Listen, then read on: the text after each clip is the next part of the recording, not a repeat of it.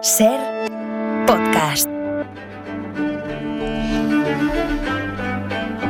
Nieves, ¿qué tal? Buenas tardes. Hola, buenas tardes, Rafa, ¿cómo estás? Bien, oye, el acontece de hoy podría, estoy pensando, podría llamarse tan cerca y tan lejos, o, o mejor, algo así como amigos, amigos, pero el borrico en la linde, que decía mi abuelo. Pues sí, bien traído, sí es verdad. Sí es Porque, cierto, a sí ver, es verdad que tenemos mucho que aprender de nuestros vecinos portugueses, Oh, pero durante mucho, mucho tiempo, pues casi que les hemos ignorado o les hemos mirado por encima del hombro, ¿no? Y hoy nos vas a contar un episodio histórico en el que los portugueses dijeron, basta, hasta aquí hemos llegado, y lo dijeron de una manera bien clara, ¿no? Sí, sí, sí, pero vamos, em, taxativos fueron Sí, sí, ellos, no ya, estaba bien, sí. Mira, cualquiera que haya, ah, que haya estado, que haya ido a Lisboa, ha, ha tenido que pasar irremediablemente por la plaza de los restauradores. Claro. Y si no, ya te digo que es que no ha estado en Lisboa, porque esto es como ir a Barcelona, no eh, pasar por la Plaza Cataluña, como ir a Bilbao y no ver el Guggenheim, aunque sea desde lejos, o como no subirte a la muralla de, de Lugo. Exacto. La Plaza de los Restauradores es esa grande, enorme, que tiene un pedazo de obelisco en el centro, que es el monumento a los que restauraron la independencia de Portugal, los que liberaron al país del dominio español y de los plastas de los Habsburgo, los Felipe II, III y IV, que allí en Portugal fueron los Felipes I, II y III, cambiaron las cuentas.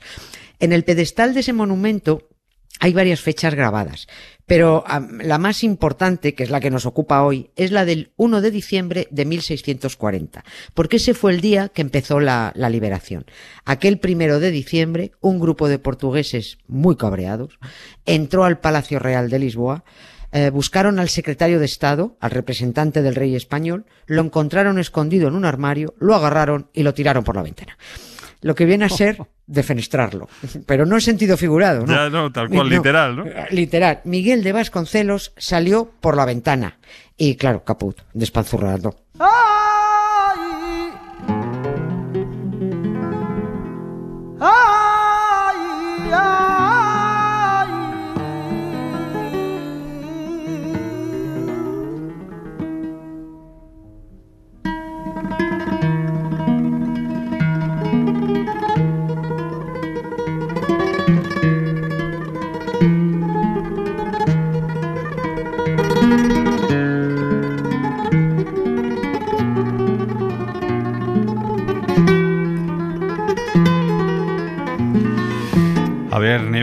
tirar a todo un secretario de Estado por una ventana es cosa, es cosa muy seria, ¿no? Había, a ver, ¿qué razones tenían para estar tan, tan cabreados, para llegar a este punto?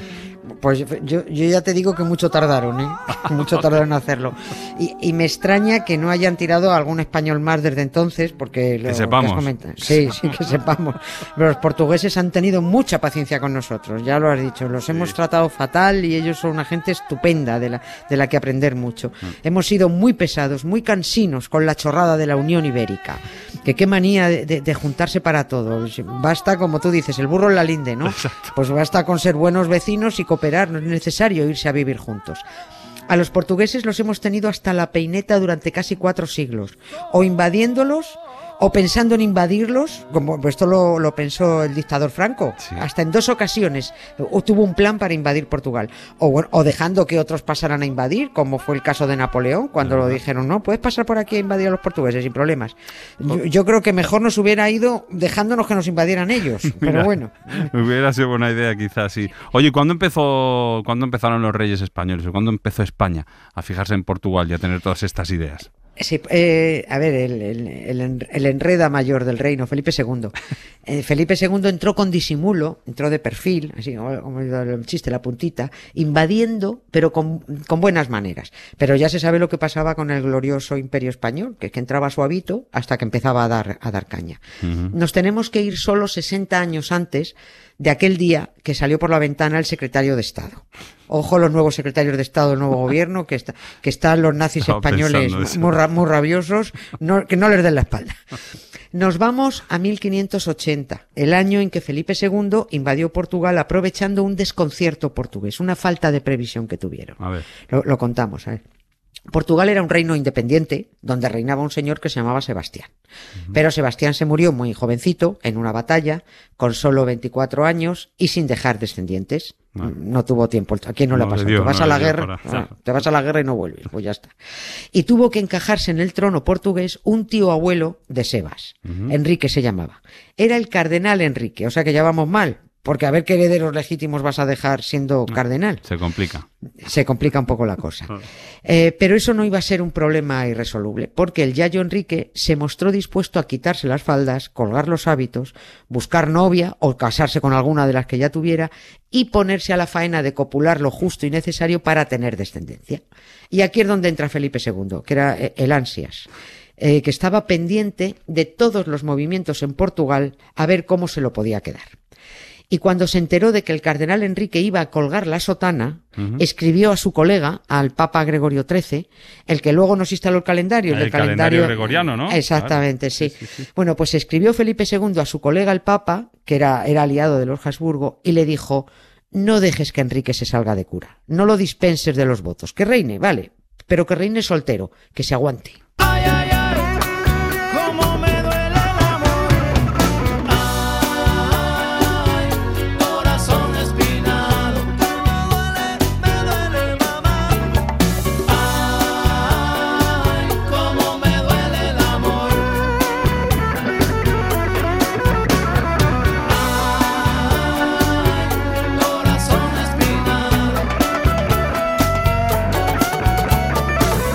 Entonces el plan de Felipe II el Ansioso era, bueno, que este señor reine, pero que siga siendo cardenal, que así no, no me deja un heredero para después al trono, ¿no? Claro, ese era el plan, ese Ya. era el plan. Por eso el rey Enrique I de Portugal pasó a la historia con el apodo de El Casto. Por Enrique. I el Casto. Bueno, porque él lo diga también, claro. el caso es que así se murió, siendo rey y cardenal y sin descendiente oficial. Cuando murió, un consejo de regencia se sentó a decidir, que mucho tardaron, lo podrían haber hecho antes, a decidir el sucesor al trono de Portugal. Y entre los que levantó la mano y dijo, yo quiero, estaba Felipe II, porque dijo que era pariente muy lejano del rey muerto. Vamos, eso no era una razón poderosa porque es que todas las familias reales europeas estaban emparentadas. Claro, claro. Sí que se cruzaban entre ellos, todo, y así han salido. Y además luego, en aquellos años, vete tú a hacer pruebas de ADN para saber si era o no verdad que eran, que eran parientes. Pero bueno, Felipe II dice, yo soy pariente lejano y tengo derecho.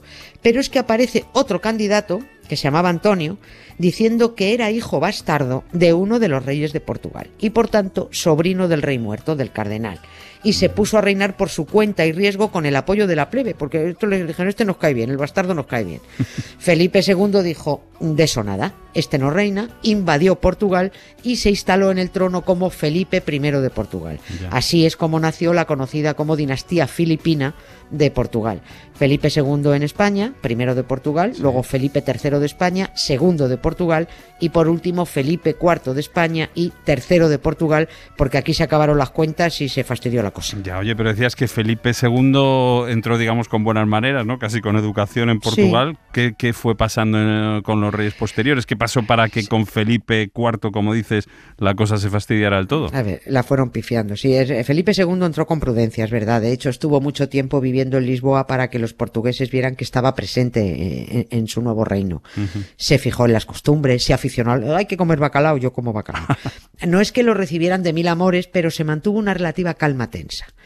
Luego llegó el lerdo de su hijo Felipe III, que pasaba de todo y dejó todo en manos de su valido, el duque de Lerma, porque Felipe III con rezar nueve rosarios al día en Ferraz, cazar y jugar a los dados, este ya tenía bastante. Los portugueses ya llevaban tiempo notando que eran súbditos de segunda clase con respecto a los españoles y, ya- y- y se fueron mosqueando de más. Empezaron a complicarse las relaciones y la complicación se complicó más, y, y tiene que valer la, la redundancia, porque con el reinado de Felipe IV en España, tercero en Portugal, llegó de la mano el liante mayor del reino, que era el conde duque de Olivares. Hombre, ¿qué faltaba? Claro, el que faltaba para el duro. Este, este fue de los cansinos del España se rompe. Y tanto quiso unirla que acabó rompiéndola él. Pero además, que yo creo que no se ha pegado desde entonces. Felipe IV estaba más ocupado de repartir bastardos por el mundo y de perseguir chicas que de atender los asuntos del imperio. Y dejó que hiciera y deshiciera el conde duque, que la lió muy gorda en Cataluña con la famosa Unión de Armas, que era la, cre- la creación de un gran ejército nacional español compuesto por todos y financiado por todos. Ordenó que cada reino, cada estado y cada señorío de la corona española estuviera obligado a colaborar en cada guerra en la que se metiera el rey. Eso fue la centralización del Estado. ¿eh? Y ahí se lió gorda por, pasando de fueros, pasando Claro. de privilegios acordados y firmados en los distintos territorios. Ahí saltó.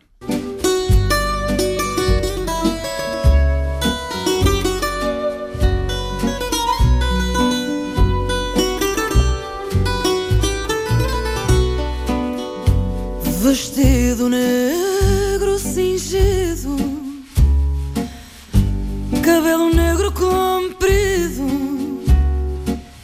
E negro sai bordado.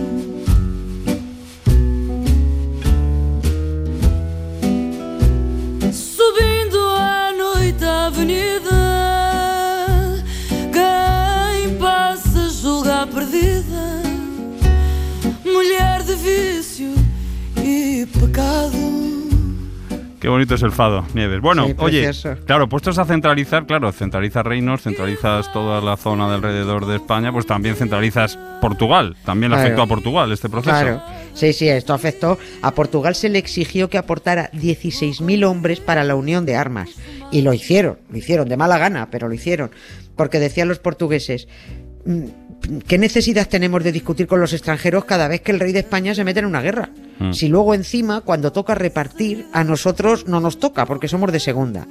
Estamos hablando de un momento en el que España andaba involucrada en Europa en la guerra de los 30 años, que duró mucho, como su propio nombre indica. La, la paz de esta guerra se firmó en la isla de los Faisanes, hemos hablado muchas veces de, de ella. Pues para esta guerra aportaron esos 16.000 hombres.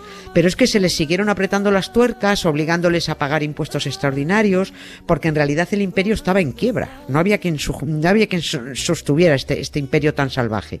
Y así llegamos a 1640, cuando se lía muy gorda en Cataluña contra las decisiones del conde duque de Olivares y para aplastar la bronca el rey Felipe IV ordena a los portugueses que echen un cable. Y con esto ya cerramos el círculo, ¿no? Volvemos al principio porque me temo que no es casual que el año de la sublevación de Cataluña, 1640, sea el mismo en que defenestraron a nuestro secretario de Estado en Lisboa. Claro, claro, es que, es que fue lo mismo. Es que esa fue la gota ya que colmó el vaso de la paciencia de los portugueses. Ahí fue cuando le dijeron al, al rey Felipe y al mangoneador conde duque, de eso nada. Vuestros líos con los catalanes son vuestros y a nosotros nos dejáis en paz, que ya estamos hartos de que nos metáis en guerras que no son nuestras cada dos por tres. Y decidieron revolucionarse. Aquel primero de diciembre tiraron al representante del rey por la ventana y a partir de ya fue un no parar. Ese mismo día que se cargaron a Miguel de Vasconcelos, los portugueses proclamaron rey de Portugal a uno de los suyos, a Juan IV de la dinastía de los Braganza, y ya no pararon de guerrear durante los siguientes 28 años hasta recuperar su independencia. Hasta el gorro acabaron de los españoles. que comprá-la.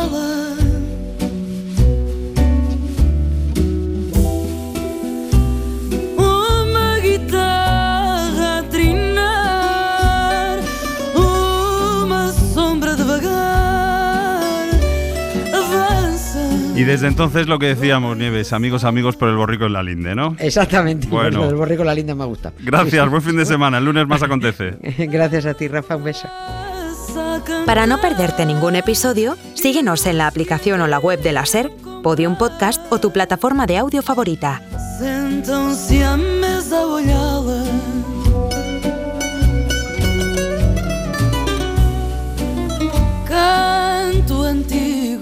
E tão profundo que vindo do fim do mundo é prece pranto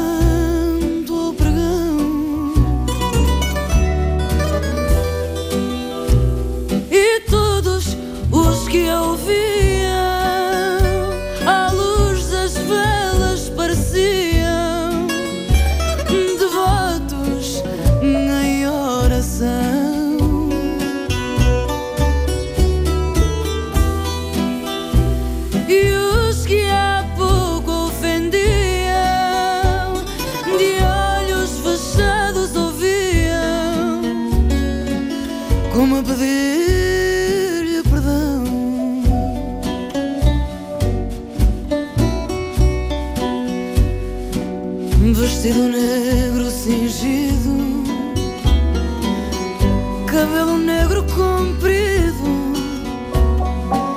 e negro chile traçado.